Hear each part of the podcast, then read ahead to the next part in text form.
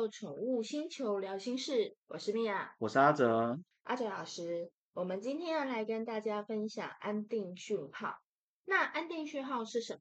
安定讯号对行为有点研究的饲主们，可能对安定讯号这个词并不陌生，尤其是从事宠物美容或者是在兽医院工作的大家，对安定讯号的判读它非常的重要。那究竟安定讯号是什么呢？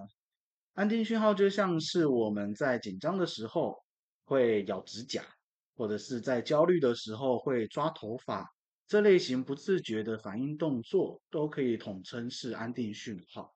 那我们不可以这样说，它就像是宠物的潜意识行为，可以这么说。对，可以这么说。哦，那为什么它很重要？那是因为我们宠物平时的生活中，它难免会有一些压力的存在。像是垃圾车、邮差，或者是家中有其他的动物，或是小孩子。那面对这些压力的时候，每个宠物的抗压能力是不一样的。如果长期暴露在这样子的压力之下，可能就会衍生出行为问题，或者是心理问题。那当然，心理的问题我们可能比较难立即性的去察觉到，但安定讯号，因为它是不自觉的反应动作。所以我们就能在这个压力到达临界值之前，就提前察觉它。哦，原来是这样。那郑老师，我们要不要先跟大家分享一下狗关于狗狗的安定讯号？OK，那我之前有看过说用红绿灯的方式来讲解安定讯号，我觉得蛮好，它蛮直觉的。所以我们今天也用红绿灯的方式来跟大家分享安定讯号。好的。它是先把狗狗的行为分成红、黄、绿三个阶段。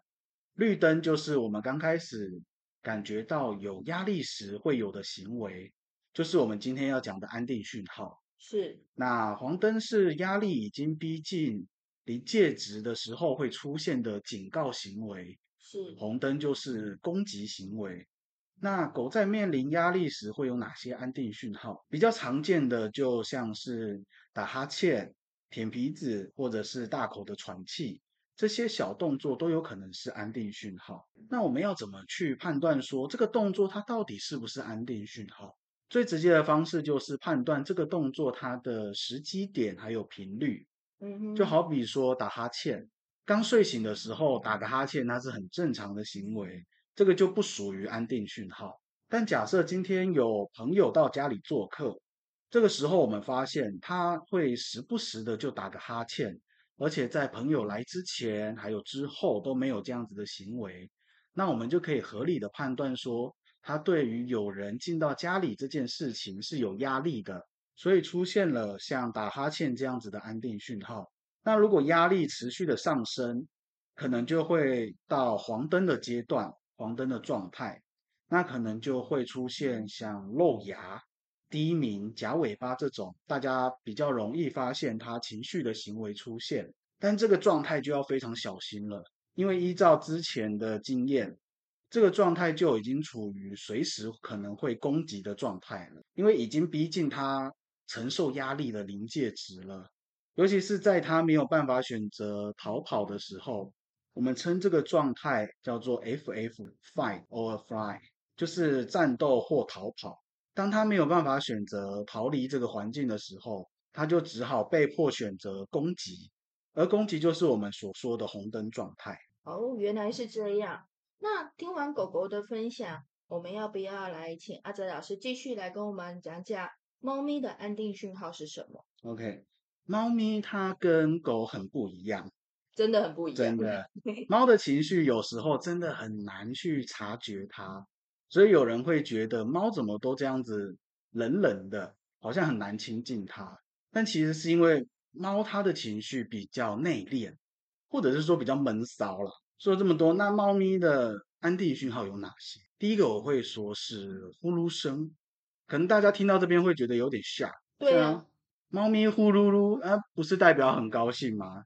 但其实后来的研究有发现说，猫不论是在高兴，或是身体不舒服，还是心情不好的时候，都有可能发出呼噜声。所以当猫咪在呼噜噜的时候，我们可以适时的观察一下周遭的环境，是不是有让它感到压力的事情，或者是它的身体正在不舒服。那再往上，我们来到黄灯状态的话，可能就会有哈气和毛发站立的行为，这个就是在已经在警告了。有一个比较特别的是，尾巴会比较快速的来回摆动。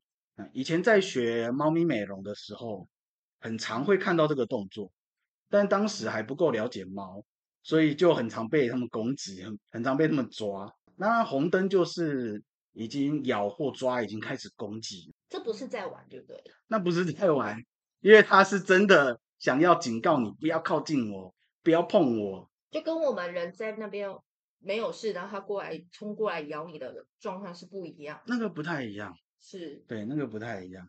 那猫咪在安定讯号的行为上，说真的，比狗还要难观察很多，只能从一些叫声、呼吸或者是眼神来着手。那如果不是长期有跟猫咪相处的人，可能真的蛮难去察觉它的。很常发现猫咪有情绪问题的时候，都是已经有行为问题的时候，像是过度舔毛，或是拒绝进食、乱大小便等等的。哎呀，虽然我们今天主要是和大家分享狗和猫的安定讯号，但其实每个动物它都是有安定讯号，饲主们都可以借由平时的观察来找到符合这个宠物的安定讯号。动物它的内心是很纤细的，我们如果能在前期就捕捉到宠物的安定讯号，就可以开始调整环境，或是做一些我们说的减敏训练，来避免宠物日后可能引发的行为问题或是心理问题。那如果本身就是从事宠物行业的，学习判读宠物的安定讯号，它可以让我们在工作的时候降低被攻击的风险。也比较能让宠物处于比较稳定的环境中。最后还是要和大家提醒，安定讯号是一种动物为了安抚自身的情绪所表现出的本能行为，就像是人在焦虑的时候可能会用手摸额头，那被吓到的时候会用手摸胸口一样，但并不表示说这个情绪在行为出现的当下就被安顿好了，因为那个压力的来源可能还是存在。甚至有可能它正在逼近，那我们可能就要考虑说，是不是要先让宠物抽离这个环境，或者是先采取一些防护的措施。没错，我们这一集啊，虽然主要是在请阿哲老师跟我们分享关于狗狗还有猫咪的安定讯号。但是呢，其实也是要提醒我们这些爱宠物的朋友们，关于宠物啊，他们的每一个生命的表现都会不太一样，因为每个人对压力的反应本来也都不一样。是，所以呢，我们关心我们的宠物，其实也是要去关心它的日常、它的行为，然后它的可能它的生理状态、它的心理状态，然后呢，这个也是一个小小的方法技巧来提醒饲主。我们怎么样去关注我们的宠物？是啊，那如果有遇到它已经产生这样子的释放出，哎，我有压力的行为的时候，那我们就是要请饲主呢，可能要借由全方位的身心灵的方式来去协助我们家的小朋友们哦。那我们这一集就到这里啦，谢谢大家，我们下次见，拜拜，拜拜。